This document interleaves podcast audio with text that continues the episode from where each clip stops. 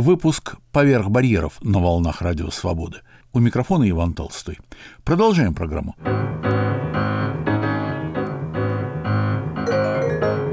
Феномен там издата как научная проблема. Что такое там издат, приблизительно представляют себе все. Но рассматривать его с точки зрения культурно-исторического феномена начали совсем недавно. Один из пионеров научного подхода к проблеме сегодня в нашей студии – преподаватель Нью-Йоркского Хантер-колледжа Яков Клоц. Яков родился в Перми, с 2003 года живет в Соединенных Штатах. Учился в Бостоне, затем в аспирантуре у Томаса Венслова в Ельском университете. Защитил диссертацию и сегодня работает в Хантер-колледже. Главная тема Якова Клоца в последние годы – там издат. Но прежде чем мы заговорим об этом, необходимо договориться о терминах. Итак, что такое там издат? Это очень важный вопрос. Спасибо за него, потому что его, собственно, там издат понимают до сих пор многие очень по-разному. Я, честно говоря, затруднялся всегда понять, по какому принципу Сеславинский составил свою каталог собственной библиотеки, можно назвать это издание, наверное, так, потому что в него входят и то, что можно, опять же, называть иммигрантская литература, для меня это совершенно разные вещи. Например, я понимаю там издат, и этим определением мы пользуемся в там издат Project для того, чтобы публикация считалась там издатом, рукопись, по которой она состоялась, эта публикация, эта рукопись должна пересечь границу хотя бы один раз. А в идеале, как бы, чтобы цикл, политическая миссия, может быть, там издата, она требует второго пересечения той же границы уже в виде публикации на пути обратно. То есть э, здесь, мне кажется, намного важнее географический принцип, чем какой-либо другой, даже эстетический, ну, там издат, как и вообще такие экстралитературные да, явления очень трудно поддаются какой-то эстетической категоризации, чего там только не было. Это никак ни в коем случае сейчас нельзя определять по принципу эстетического фактора, да, что то, что в 70-е годы было, конечно же, очень понятно, когда, например, Дмитрий Поспиловский, да, это, кстати, человек, который, по-моему, одним из первых вообще употребил слово «там издат», но очень поздно, в 70-е. Может быть, я ошибаюсь. Я, кстати, так и не выяснил до сих пор генеалогию этого термина ну, помимо его, собственно, этимологии. Именно генеалогия для меня надо будет этим заняться. Вот, а в 71-м, кажется, году он писал, что, ну вот да, сам издат и там издат — это просто все лучшее, а госиздат — это все худшее. Но это абсолютно не так, и уже лет через 30, да, а тем более сегодня стало понятно, что к сожалению, или, а может быть, и к счастью. И сам издат, и там издат включал в себя очень много всего худшего тоже, как-то иногда очень трудно сегодня читать, просто непонятно зачем. Но это абсолютно органичные процессы, да, так что это как раз говорит о том, что по эстетическому принципу это явление определить невозможно. Эмигрантская литература принципиально отлична от там издата, на мой взгляд, по той простой причине, что авторы находились по ту же сторону границы, где издатели. И тоже, казалось бы, какая разница, но, наверное, если говорить о каком-то внутреннем цензоре, о таких творческо-психологических компонентах, то этот процесс у Набокова даже, хотя Набоков, как бы, его трудно вписать в какую-либо категорию, но, наверное, этот процесс как-то отличался от творческого процесса там Лидии Чуковской или Ахматовой, когда они писали, хоть и надеясь, но все-таки понимая, что это не будет да, опубликовано для тех и там, где они это пишут. С Набоковым, конечно, всегда сложности, да. но и в данном случае, особенно в 60-е годы, как быть, куда отнести, на какую полочку положить приглашение на казнь mm. и защиту Лужина, которые имели там издатские задачи будучи изданные, Конечно. С, с одной стороны, да, эмигрантским автором, ну, не в эмигрантских, но в западных э, издательствах, но, тем не менее, у этих книг какая-то совершенно особая судьба по сравнению с, с другими книжками Набокова. Вы эти два произведения отнесете к там издатским? Нет. Почему кажется... вы их забаните в этом смысле? Ну, по географическому принципу, по той же самой причине. То есть написанное в эмиграции, оно, конечно же, может выполнять иногда те же самые функции, да, если смотреть с точки зрения читателя. С точки зрения читателя, особенно читателя в Союзе, для которого Набоков ну, был, наверное, настолько же запретным плодом и настолько же притягательным, как доктор Живаго, но это, по-моему, все-таки не там издат. Ну, это, конечно, вы в своем праве ограничивать все-таки географическим принципом, но разве только географический должен быть? этот принцип, тогда как бы с хронологическим, угу. который угу, несколько пересекается и вступает в конфликт да. с географическим. А, на самом деле мы, конечно, привыкли исчислять, возводить там издат вот там к 57 году, к Пастернаку, к доктору Живаго. Но чем больше я об этом думаю, тем больше мне кажется, что начало этого явления в 29 году. Это дело Замятина и Пельняка. Тоже ничего можно не говорить о жанре антиутопии, известной Замятина, но то, как, где, на каких языках и с какими, скажем, последствиями, да, она была опубликована сначала по-английски в Нью-Йорке в 24-м, будучи написано в 21-м, затем в городе, где мы с вами находимся, в отрывках на русском языке, причем преподнесенных как обратный перевод, да, с чешского на русский. На самом деле это, конечно, была маскировка. Эта история, этот сюжет, собственно, вот там издат он Натюрель. И мне кажется, с этого... Но почему 29-й? Потому что с 29 -го года, да, как бы госиздат, то есть государство консолидировало монополию на печать. Это было в какой-то момент, как мы знаем, в 2018 году. Затем во время НЭПа было все намного проще, свободнее, расслабленнее. И издательства, как известно, существовали и там, и тут. И даже авторы могли свободно, собственно, перемещаться и печататься по разные стороны. Но именно с 29-го это все стало очень похоже на то, что продолжалось до конца 80-х. Другое дело, что в 30-е просто не было технических возможностей, конечно же, и в 40-е передавать рукопись. Ну и опять-таки, если быть строгим, то возможно, что и 29-й год, а если быть чуть-чуть более мягким, применять какие-то софт-требования, то тогда почему не середина 20-х, Белая гвардия Булгакова, почему не 23-й год, сборники Ахматовой, почему mm. не Пастернак Берлинский и так далее. Почему, так сказать, всё, ну, вся да. деятельность издательства Гржемина. То есть масса начинается вот этих вот вопросов. Хорошо, я понял, что такой классический э, там издат отсчитывается от доктора Живаго, и в этом, наверное, есть что-то справедливое. Ну, статистически. Я бы сказал, вот да, количественно, но, может быть, не обязательно качественно, да. Вообще-то еще Герцен был ровно за сто лет до доктора Живаго, до смерти Сталина, и ничего не говоря как бы о очень соблазнительных, конечно, параллелях. А также князь Курбский, Каташихин, mm, да. и кто хотите. Ну, да. На волнах Радио Свобода в выпуске «Поверх барьеров» разговор о там издате как предмете научного изучения. Мой собеседник в пражской студии – преподаватель Нью-Йоркского Хантер-колледжа Яков Клоц. Хорошо, давайте поговорим о том, что изучено, какие пятна уже более или менее можно представить интересующемуся слушателю, читателю, а что еще темная вода. Каждый случай, то есть каждый кейс-стади — это детективная история. И с помощью архивов, которые сегодня, как ни странно, снова существует эта граница, и доступ к архивам ограничен у российских коллег, у наших типа, сегодня, или...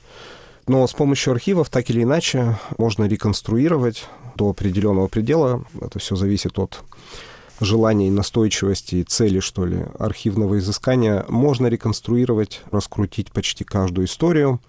Это в разной степени трудно или легко, но это очень зависит от, скажем, профессионализма и конспирации самих авторов часто, да. А Чуковская, например, о которой я сейчас написал главу в своей книге, не только о Софье Петровне, а о спуске под воду тоже. Она очень держала это все в профессиональном секрете, но тем не менее есть какие-то нити, которые ты пытаешься сплести в одну ткань, нарратив, текст и кое-что получается. А что изучено? Конечно, Пастернак изучен благодаря вам и другим коллегам, практически как бы исчерпывающе, наверное. Вот, но потрясающие истории, на самом деле, можно рассказать почти о каждой такой публикации. Может быть, вы меня спросите, а какой-то конкретный мне будет легче, потому что это действительно огромное, совершенно непаханное поле. Ну, просто если а... вы несколько вот имен, которыми вы сами ага. занимались, э, расскажете, okay. и, и где почитать, если слушатель заинтересуется нашей темой, он заинтересуется, mm. чтобы углубить ее. Начал я этим заниматься сам с Шаламова. Это было очень смешно. Я тогда преподавал в Вильямс колледже. И один мой студент решил написать курсовую работу, в которой он хотел сравнить два английских перевода одного и того же рассказа Шаламова «Заклинатель змей». Ну, примечательного во всех остальных отношениях, но у студента возник вопрос, почему в одном переводе фраза вора, Федечки, который лежит на нарах и которому Платонов, да, бывший сценарист, а в лагере как бы романист, который тискает романы а, для развлечения воров. Значит, этот вор Федечка произносит такую фразу. Э, по-английски она звучала в этом переводе так. «It's so boring, my legs are getting longer» что в переводе на русский означает «такая скука, мои ноги становятся длиннее». И что-то здесь, конечно же, сразу показалось интересным, и добравшись до архива нового журнала, который редактировал Роман Гуль, архив этот находится в Эмхерсте, мне удалось вот, собственно, раскрутить почти всю эту нить о том, почему в новом журнале печатались колымские рассказы 10 лет, разрозненно вместо того, чтобы выйти книжкой.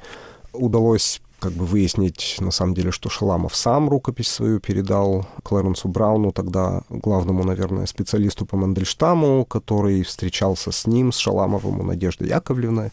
Вот, и да, это была опечатка. Конечно, это должны были быть не ноги, а ночи что по-английски несколько труднее понять.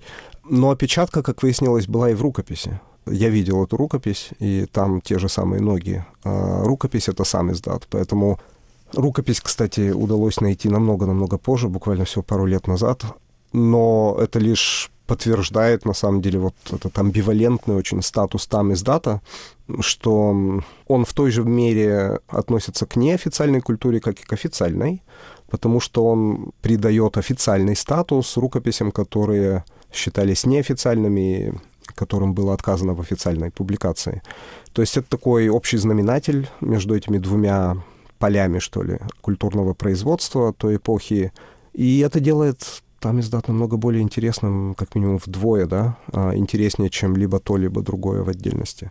Вот, да, у шаг... него еще и эдиционная загадка ну, вокруг да. него, загадка угу. происхождения самой рукописи, да, достоверность ее Конечно. и так далее. Как, например, вот э, в случае со стихами Бродского, которому вы тоже посвятили да, да, да. интереснейшую публикацию, да. То есть вот э, Лидия Чуковская, Шаламов, Бродский, кем еще вы ну, занимались? Я писал, собственно, сейчас по-прежнему как-то еще свежо, а реквиемом Ахматова и поэма «Без героя» тоже немного. А в книге в своей я ограничился как бы лагерной темой еще, да. Начинается, кстати, книга моя, первая глава посвящена Ивану Денисовичу, потому что там издат, да, я сказал, что это 29-й год, и да, мы можем говорить о том, что это 57-й, как начало этого явления, но можно еще говорить о 62-м годе, особенно внутри вот лагерной тематики, потому что опубликовав Ивана Денисовича в советской печати в «Новом мире» в ноябре да, 62 года, ну, собственно, это грандиозная, конечно, по тем временам публикация. Она, как ни странно, или как, кстати, закономерно, на самом деле, а она закрыла возможность публикации той же Софье Петровне, тому же Реквиему и так далее, и так далее, и крутому маршруту.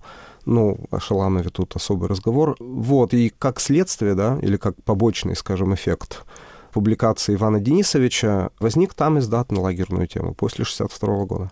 Поясните, пожалуйста, нашим слушателям, в каком смысле вы говорите, что Иван Денисович закрыл возможности для публикации лагерной тематики? Ну, это, конечно, не Иван Денисович закрыл, а, но Иваном Денисовичем был достигнут абсолютный эталон да, допустимого советской печати, ниже которого, то есть ниже, я говорю в кавычках, ни один редактор, даже Твардовский, в то время не готовы были как бы опускаться. То есть принципы достаточно понятны. Это ну, соцреализм.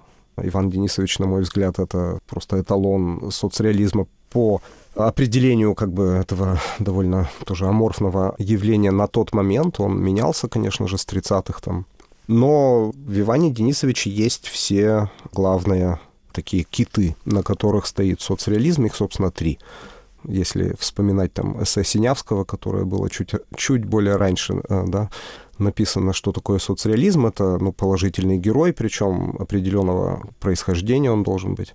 Понятно, что Софья Петровна не могла удовлетворить этим требованиям по социальному происхождению, ну а также по гендерному, да, то есть это должен был все-таки быть мужчина колхозник или крестьянин, а еще лучше крестьянин, а затем солдат. И он должен был преследовать какую-то цель. Да? Конечно, в случае Ивана Денисовича это не цель с большой буквы «Ц», это такая маленькая цель, но тем не менее она была целью дожить, выжить вот этот день.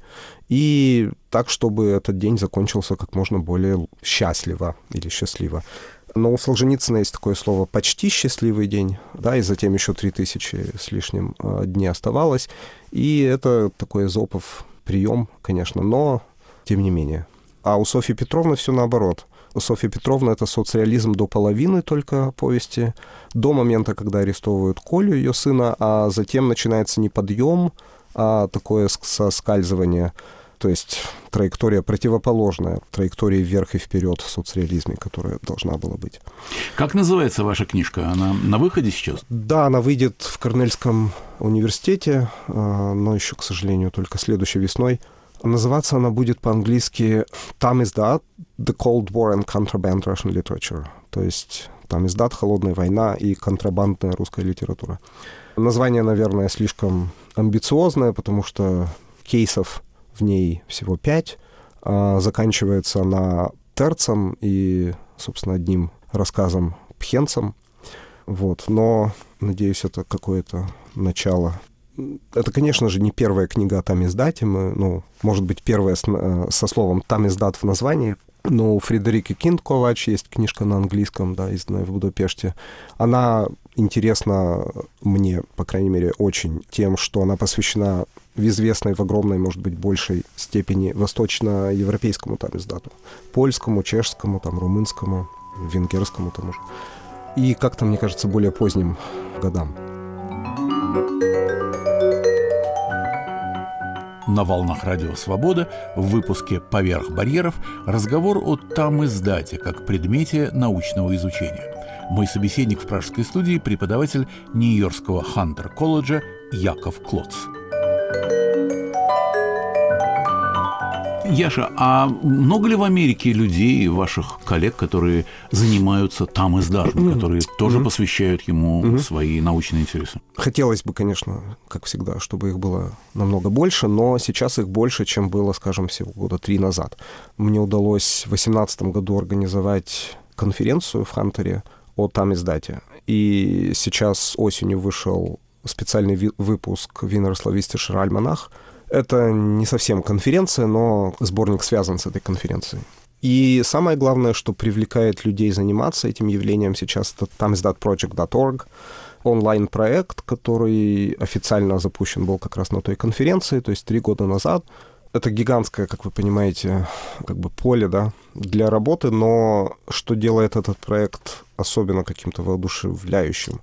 Для меня это не только сами истории, а работа с волонтерами и со стажерами из самых разных городов, университетов и не из университетов. То есть проект, я его вижу как public scholarship, не только научный, а главное, что доступный без паролей, без различного рода преград широкому пользователю или читателю. И из волонтеров, ну, например, в нем довольно регулярно участвуют стажеры из University College of Amsterdam, которым это зачитывается как стажировка, как community service, между прочим, то есть как вклад в общество. Мои студенты, конечно же, аспиранты какие-то тоже, и из Вышки, из Мухинской академии, из Питера почему-то очень было много волонтеров, из Чехии, из Брно, ну и так далее, из Италии. То есть, э, э, Что они делают? Да, они зависят от желаний и возможностей, но такое разнообразие делает проект совершенно глобальном, то есть, скажем, волонтеры из Амстердама, которые знают голландский, составляли библиографию по такому ресурсу Delpher NL. Это база данных, оцифрованных всех голландских газет на голландском языке.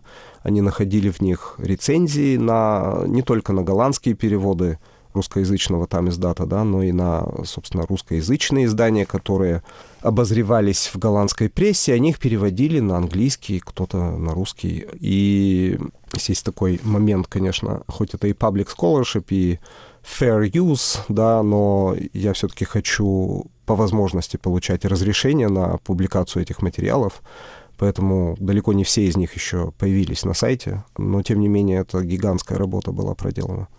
То есть перевод, просто обработка текста, подготовка текста к публикации, но в проекте можно работать и с там, обработкой изображений, тех же обложек.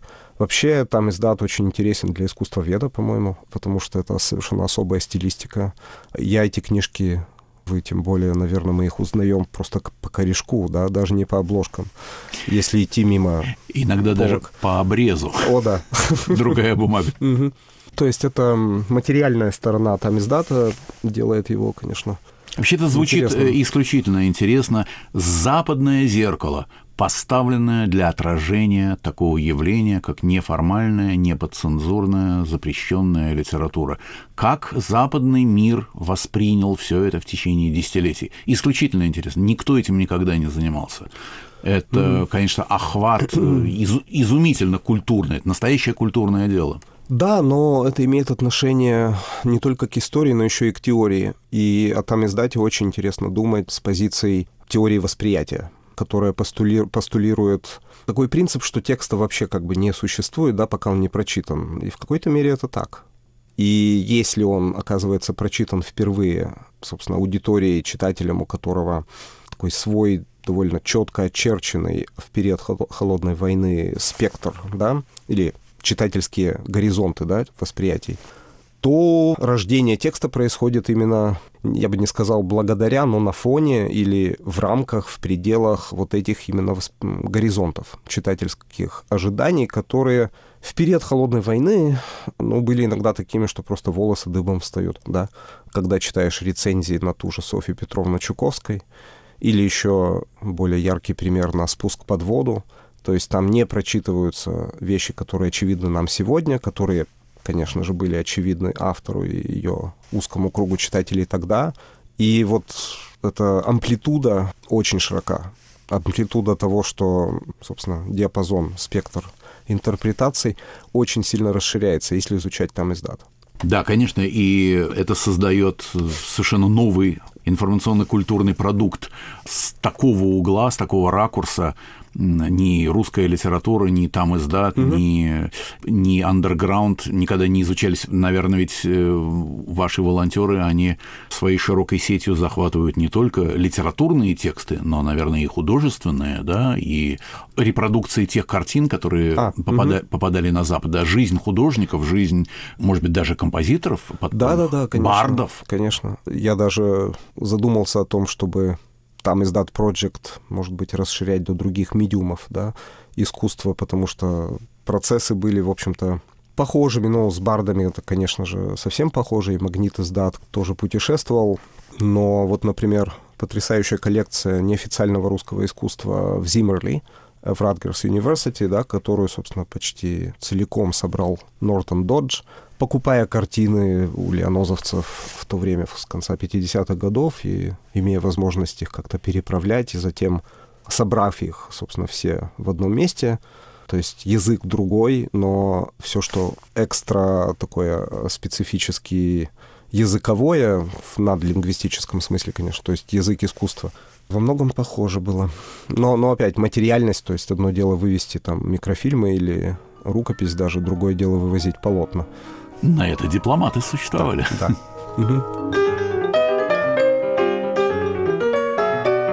И на этом мы заканчиваем беседу. Хотелось бы надеяться, что только первую беседу о там издате в научном ракурсе. Богатство этой темы предполагает продолжение и развитие истории. Моим собеседником был преподаватель Нью-Йоркского Хантер-колледжа Яков Клоц. И в завершении программы немного сегодняшнего там издата. Если один из важнейших там издатовских критериев пересечения границы, то стихи Татьяны Вольской дважды удовлетворяют этому требованию. И Татьяна сама покинула Россию, и ее стихи, созданные в Грузии, перелетают обратно, поверх барьеров. Думайте о войне, думайте о войне, не забывайте о ней ни на одну минуту. Пока мы обедаем за столом, осколок влетает в стенной пролом кому-то. Пока мы опаздываем на работу, пока говорим весна, от снаряда обваливается стена, во дворе воронка, стрелкой компаса на ее краю лежит, указывая в мою сторону и в твою рука ребенка. Думайте про войну, по дороге на почту и в магазин. Думайте про войну среди родных осин и среди чужих, просыпаясь и отходя ко сну. Не оставляйте ее одну, не включая компьютер, не садясь на диван, потому что она идет к вам. Как увижу тебя, как заплачу, Как навстречу тебе полечу, И прижмусь, и замру, а иначе не хочу, не хочу, не хочу. Ни тепла не хочу, ни платанов, Ни рассеянной пены морской. Дышит в спину зима, полустанок, Елок каменных темный покой. Трубка, лунный обглоданный коржик, Чай поставить, припомнить среда, Затопить, не расстанемся больше. Никогда, никогда, никогда. Это Дима с мамой. Это в огороде прошлым летом. Это Дима с Леной рядом. Это Дима рядом с братом. Это Дима на гулянке. Это в лодке. Это в танке. Это каску нахлобучил. Клево. Это Дима в буче. Ну и что, что первогодок? Это больше нету фоток ни с пробоиной во лбу, ни в кювете, ни в гробу. Не давай мне спать, не давай мне спать. Двухлетняя Ева больше не ляжет в кровать с мамой, не привалится к ней плотнее. Россия взрывается, превращая Украину в Помпеи. Ева уже начала лепетать слова. Под ногами у Евы трава. Она прибежит и скажет, «Зеленоглазый мой, хорошо, что мама сгорела вместе со мной». А белый мишка с нами всегда обедал, и теперь он черный. Посмотри, какой у нас теплый пепел. Ты прорастешь сквозь нее, как бобовый стебель. Ева станет тобой.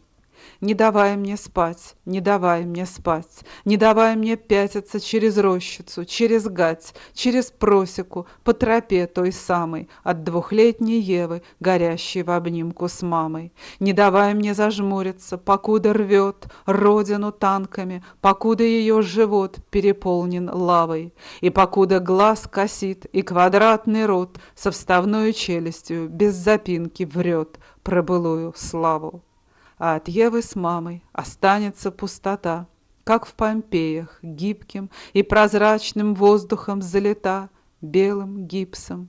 Не давай мне спать, натянув на голову дом, вот же ямка с пеплом, где лежали они вдвоем.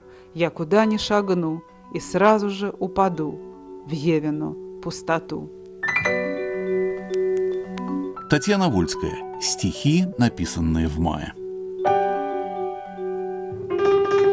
Выпуск «Поверх барьеров» завершен. Над программой работали режиссер Юлия Голубева и редактор Иван Толстой.